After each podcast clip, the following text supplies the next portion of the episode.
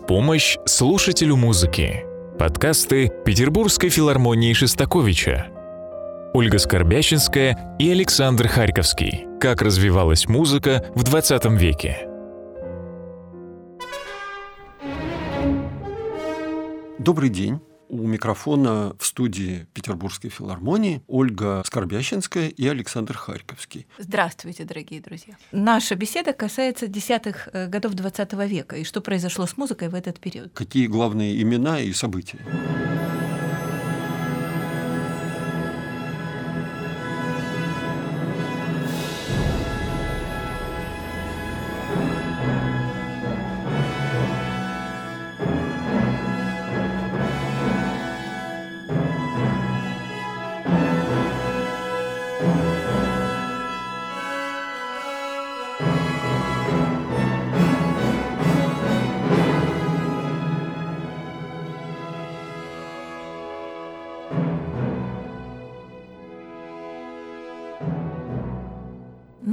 Выяснили, в общем, какие-то социологические и общекультурные причины возникновения этого сдвига в 1910 и, условно говоря, десятые годы, в начале 20 века. А я хотела бы обсудить еще несколько вопросов. И первый касается такой унылой темы, как хронология.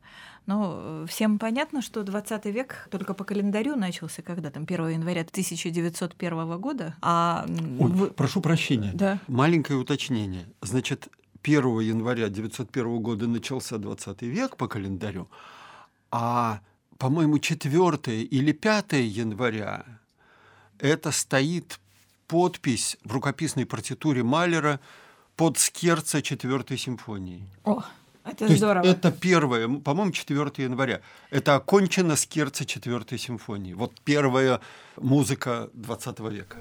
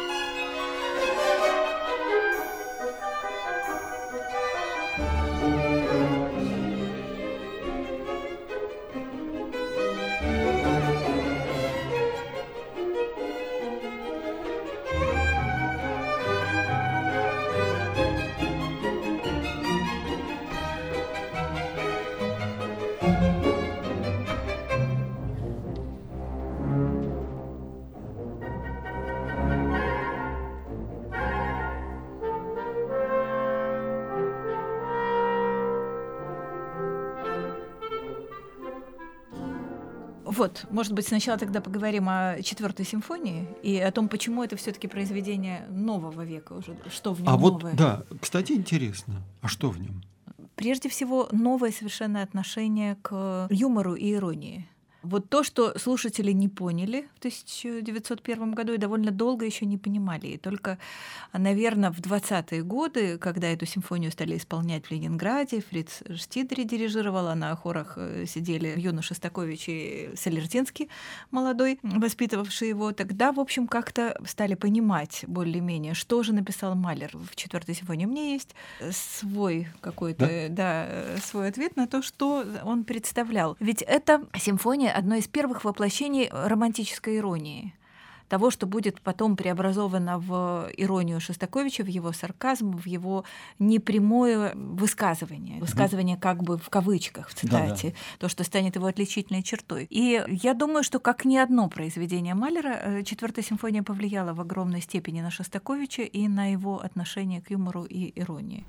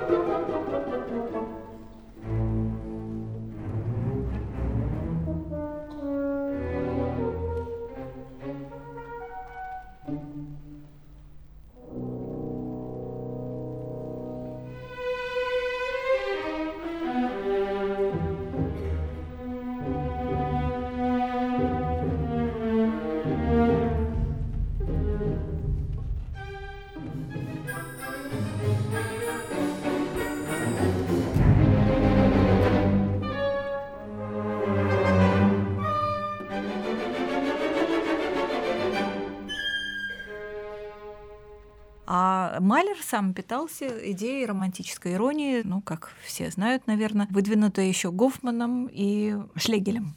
Он рассматривал романтическую иронию как своеобразное отстранение или остранение. Это термин уже Ленинградской формальной школы 20-х годов 20 века. Майлер, конечно, так не говорил. И То есть такой Гофман... взгляд, чтобы показалось странным. Да, да, да, взгляд, чтобы показалось странным. И он видел, как он говорит, в этой музыке, на первый взгляд детской, на первый взгляд наивной, пугающей бездны.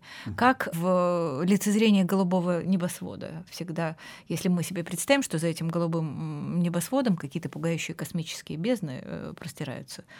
Вот это вот он себе и хотел передать в четвертой симфонии. Ну и особенно, конечно, в финале четвертой симфонии, знаменитом. Это песня о райской жизни детей, которая, в общем, выглядит Пугающе. райской. Да, да, довольно страшновато.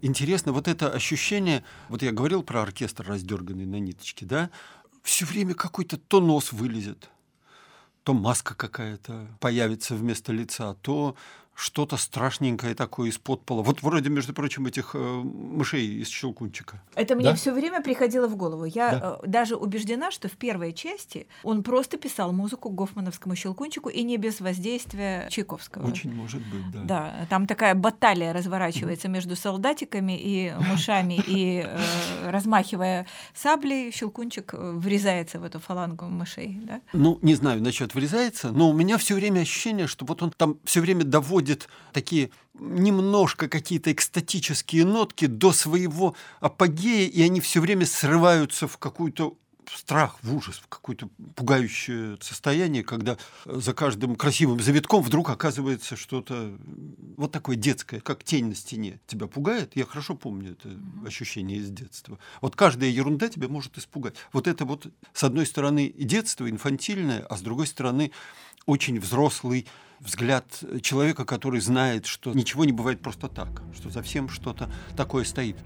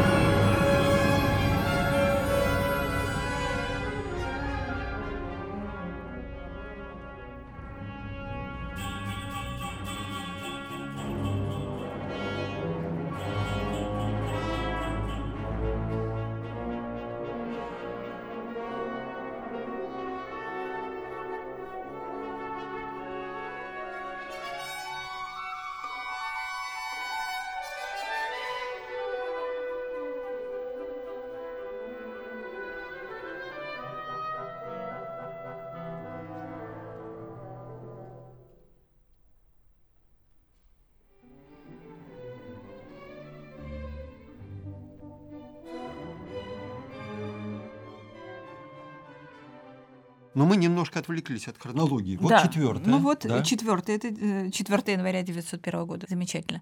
А, в общем, 20 век, как полагают, начался значительно раньше в музыке и в искусстве. И некоторые искусствоведы полагают, что в середине 70-х годов XIX века, когда салон отверженных в Париже открылся, и когда ага. художники-импрессионисты а, выставили свои картины, некоторые полагают искусствоведы, что в середине 90-х годов, когда а, в Вене и в Мюнхене были созданы эти объединения художников «Голубой всадник» и «Мост», а в музыке не с таким уж большим опозданием по сравнению с другими искусствами. Посмотрите, «Салон отверженных» 75 год, а премьера Дебюси После полуденного отдых Фавна, да. 1894 год. Ну, 20 лет, это очень мало. А что касается первых произведений композиторов-экспрессионистов новой венской школы, композиторов Арнольда Шонберга, ну, таких уже экспрессионистских произведений, а не позднеромантических, то они почти одновременно, собственно, создавались с полотнами художников-экспрессионистов. Но, в общем, я так думаю, что 20 век начинался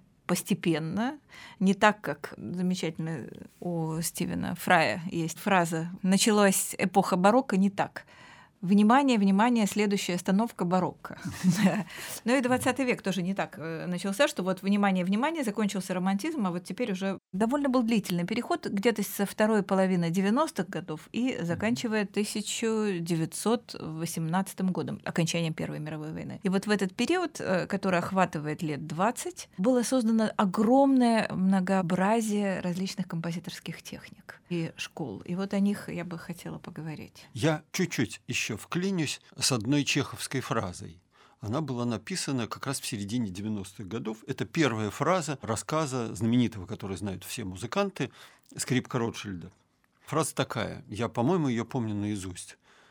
«Городок был маленький, хуже деревни, и жили в нем почти одни только старики, которые умирали до того редко, что даже досадно. И за эту фразу, естественно, Чехова ругали, как это можно, это такой цинизм чудовищный, да? А ведь на самом деле эта фраза, она, это вот как у Малера, да? Она совмещает две точки зрения. Мы входим в этот рассказ и в эту фразу с точки зрения рассказчика, который говорит, в каком городке происходит дело, а выходим из этой фразы, вот такой закрученной лентой Мёбиуса, уже видим мир глазами этого гробовщика бронзы, который и оказывается главным героем этого рассказа. И вот это вот и есть тот не классический мир, в который мы попали не поддающийся объяснению разумному, рациональному, как нужно ощущать предметы и как должно строиться повествование, и как должна выглядеть вещь на картине. А вот нет, вот не так. Ну да, и в этом смысле фраза из финала э, четвертой симфонии Малера, она тоже такая чеховская, во всяком случае, в переводе мужа Инны Алексеевны Барсовой и Сергея Ошерова. И музыки нет в целом свете прекраснее, чем мелодия этих. Дивное пение, что-то рождает умиление. И в это время мы слышим, вообще говоря, страшную музыку, хотя в ми-мажоре мы слышим, как умирает этот главный герой, замерзает, и он видит грезы такие вот немыслимые. Кстати, вот э, меня не покидает ощущение, что из всех композиторов э, предыдущего поколения Малеру в четвертой симфонии ближе всего Мусорский. Я вот не знаю, э, был ли известен Мусорский э, с его там, откровениями, Трепаком и всем прочим Малеру. Или через Достоевского он почувствовал вот а этот вот это вот, может быть. Вот Мальчик у Христа на елке? Да, да. да.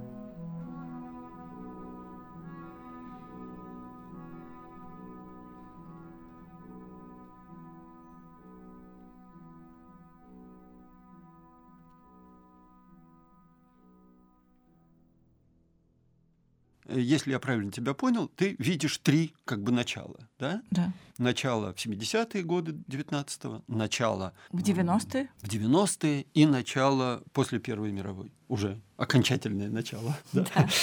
И вот что там образовалось? Там есть же композиторы, которых невозможно отнести к одному направлению, которые как-то вот мигрируют и совмещают э, функции. Но все-таки как-то схематизировать. Давай попробуем. Ну, это во всех учебниках э, схематизируют. Ну, да. А, все говорят об эпохе премодерна и модерна. Это вот э, Наталья Ивановна Дегтярева в своей монографии замечательно говорит в отношении Франца Шрекера. В театральной музыке и в симфонической музыке идеи позднеромантические — а, трактуется уже совершенно иначе. Вот то, что мы попытались в первой части говорить, как э, идеи преодоления, собственно, музыкального начала, уже внедрения театрального, литературного, экстрамузыкального содержания в музыку. И э, вся эта избыточность, которая выражается в избыточности фактуры, перегруженности и в избыточности протяженности и произведений, и в какой-то, может быть, особой изощренности э, музыкального языка и гармонии, и утонченности в том, что несколько пластов есть содержание, которые не сразу прочитываются и не всеми прочитываются. Есть некоторые там зашифрованное послание, понятное не всем, не многим. Вот это все э, Наталья Ивановна говорит об этом как о культуре модерна используя, я помню, на ее докторской защите я сидела и помню, сколько вызывало возражений, кстати говоря, этот термин по отношению к музыке, потому что она его ввела из театроведения, из литературоведения, из искусствоведения просто, а в музыке не говорят о модерне и премодерне, говорят о музыкальном импрессионизме, говорят о музыкальном экспрессионизме и говорят о техниках, э, связанных с этим, прежде всего техника второй венской школы додекафония и техника свободной тональности. Это вот техники, которые открыл основоположник этой школы Арнольд Шонберг. И развили два его ученика, Альбан Берг и Антон фон Веберн. Кстати, Помнишь, была такая замечательная журнальная статья э, в годы нашей молодости. Беседовала э, корреспондент э, с Альфредом Шнитке и спросила его, какие композиторы ему ближе всего. Он сказал, больше всего я люблю композитора Второй Венской школы. А дальше она на слух записала, помнишь, нет? нет на слух нет, записала нет, фамилии, причем даже не проверив. И она написала Арнольд Шейнберт, потом Антон Ван Гейбе, это так он произнес Вебер, как-то так. И, наконец, Альфанберт в одно слово, Альбанберг. Вот, может, поговорим об Альфанберте? чуть-чуть да. Альбаниберге. Да, причем он ведь какое-то связующее звено, вот эстетически. Между вот, Малером да. и новой вот этой техникой угу. додекафонной. То есть он пользуется этой техникой, но не только ею. Да. да.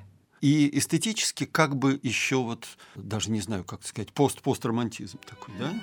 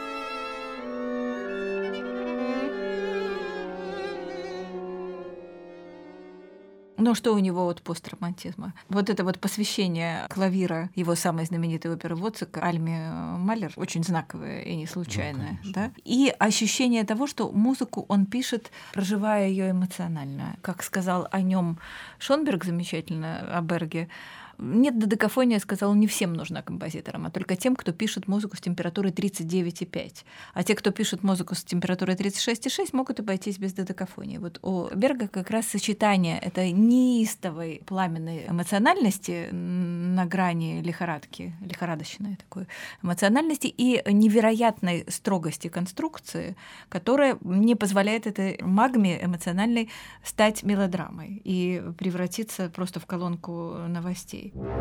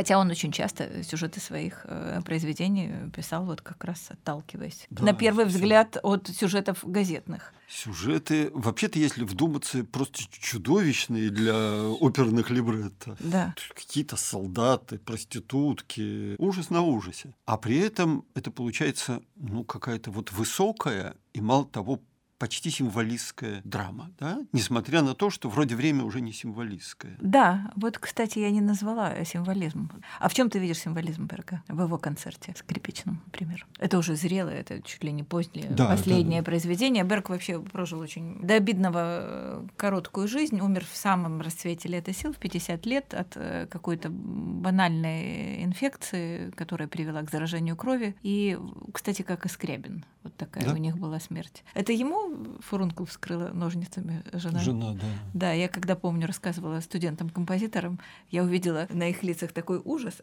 что я испугалась, что они никогда не женятся после этой истории, чтобы не погибнуть как Берг. Но это не потому, что она была вредная, а потому что они жили вообще в такой местности, где до врачей еще ехать надо Да? было. Ну и немножко она как бы, в общем, не считала, что это так уж важно. Ну да, вот такие были представления. Да, ну, в общем, когда он писал концерт, как ты думаешь, он чувствовал, что это будет его последнее произведение в 1935 году? Есть ли тут такая печать вот Нет, ну, Нет. Я как-то я не склонен вообще вот видеть э, мистику в последних произведениях. А если говорить о концерте и о том, что я символистского вижу, ну, вот символистское, но не в таком, не в скрябинском смысле, да, это всегда такое ощущение, что идет повествование, которое должно иметь свое соответствие где-то там, в другом плане, вот в плане символов общекультурных или религиозных, философских и так далее. И когда, например, доходит дело до Баховского хорала Мгм. в финале Берговского концерта, у меня уже ощущение, что вот он вышел в этот символистский план. Как бы он уже берет оттуда Слушай, ну это хорал, э, если я не ошибаюсь, э, «Ich habe genug». Да. Да? Ну разве в этом нельзя усмотреть такой вот итоговый смысл? С меня довольно, я устал, я заканчиваю эту Ну, жизнь. Вообще-то он я пишет, подвожу. он пишет это сочинение просто памяти девушки, Ангела. которая рано умерла внезапно, и с которой он был дружен, дочери Альма Малер. Поэтому, ну, в общем, этот хорал здесь вполне оправдан. Но понятно, что вообще, как э, и всякое произведение, композитор или поэт пишет о себе. Да? Все, все все пишут о себе. Но без мистики. В конце концов, он собирался закончить Лулу, то есть как-то так. Я вижу вот в этом сочетании, с одной стороны, вот как открывается концерт, как бы пустотой, да, звучащие вот эти пустые квинты. Из которых сделан додекафонный ряд. Да, потом он Да. как бы оформляется. в 12-тоновый, додекафонный- Да, 12-тоновый ряд. А вначале мы как бы начинаем вот в этой звучащей пустоте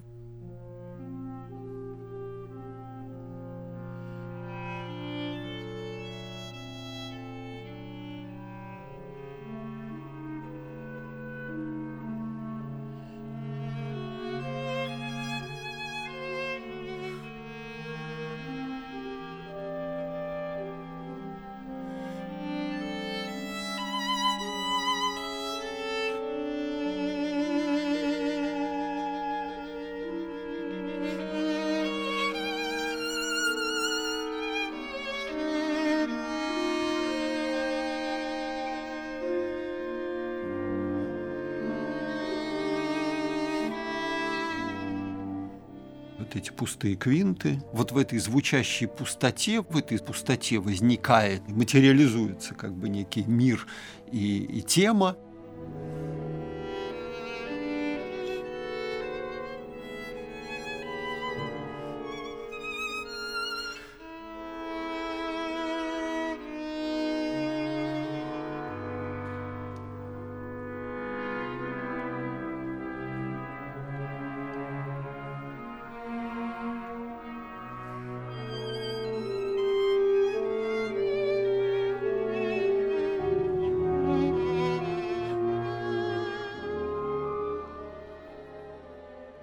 Этой пустоте материализуется как бы некий мир и тема, но вообще все немножко не так, как должно быть в 12-тоновой музыке. Во-первых, там не должно быть темы, которая и есть серия. Это как бы немножко против шонберговских правил. Во-вторых, там не должно быть народных песен, которые... А он использовал там карентийскую песню, которая довольно отчетливо звучит там внутри вот этой довольно сложной фактуры. В-третьих, там цитата, прямо буквальная цитата из э, Баха.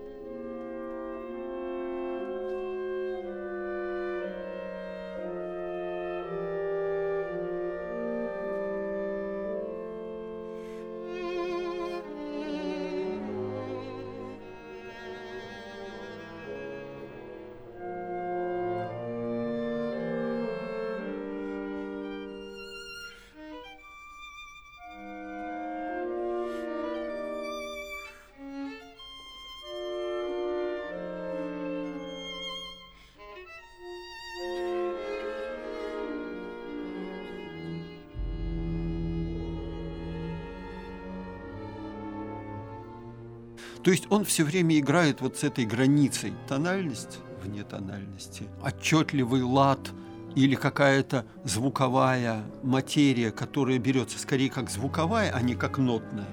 И, с другой стороны, техника, которая довольно строго во всем остальном им соблюдается, вот эта техника шонберговская. Это если про скрипичный концерт и про нововенскую школу.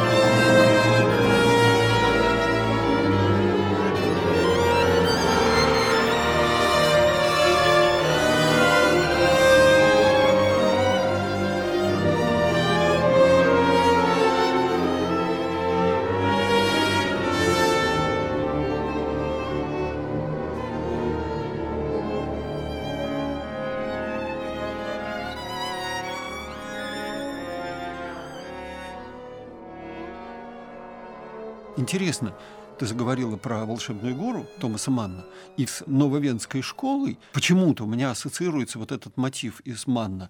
Там юноша, главный герой этого романа, выпрашивает у любимой девушки, молодой женщины... Карандаш. Ну, карандаш-то это ладно, карандаш там играет в сюжете. А вот он выпрашивает у нее вместо фотокарточки рентгеновский снимок, снимок ее легких, да. Да, потому что они же там лечатся все от туберкулеза. Да. И дальше такие долгие, как бы немножко, по-моему, пародийные такие рассуждения, вот как бы немецкая философия насчет внутреннего и внешнего. Вот это то, что я вижу перед собой, это она или не она? Угу. Это насколько вообще представляет ее?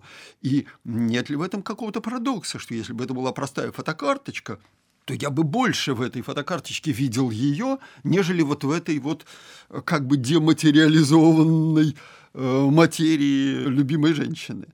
Вот эта вот диалектика как бы внутреннего, внешнего, проникновения внутрь материи, которая расползается прямо под руками, это у нововенцев. Угу.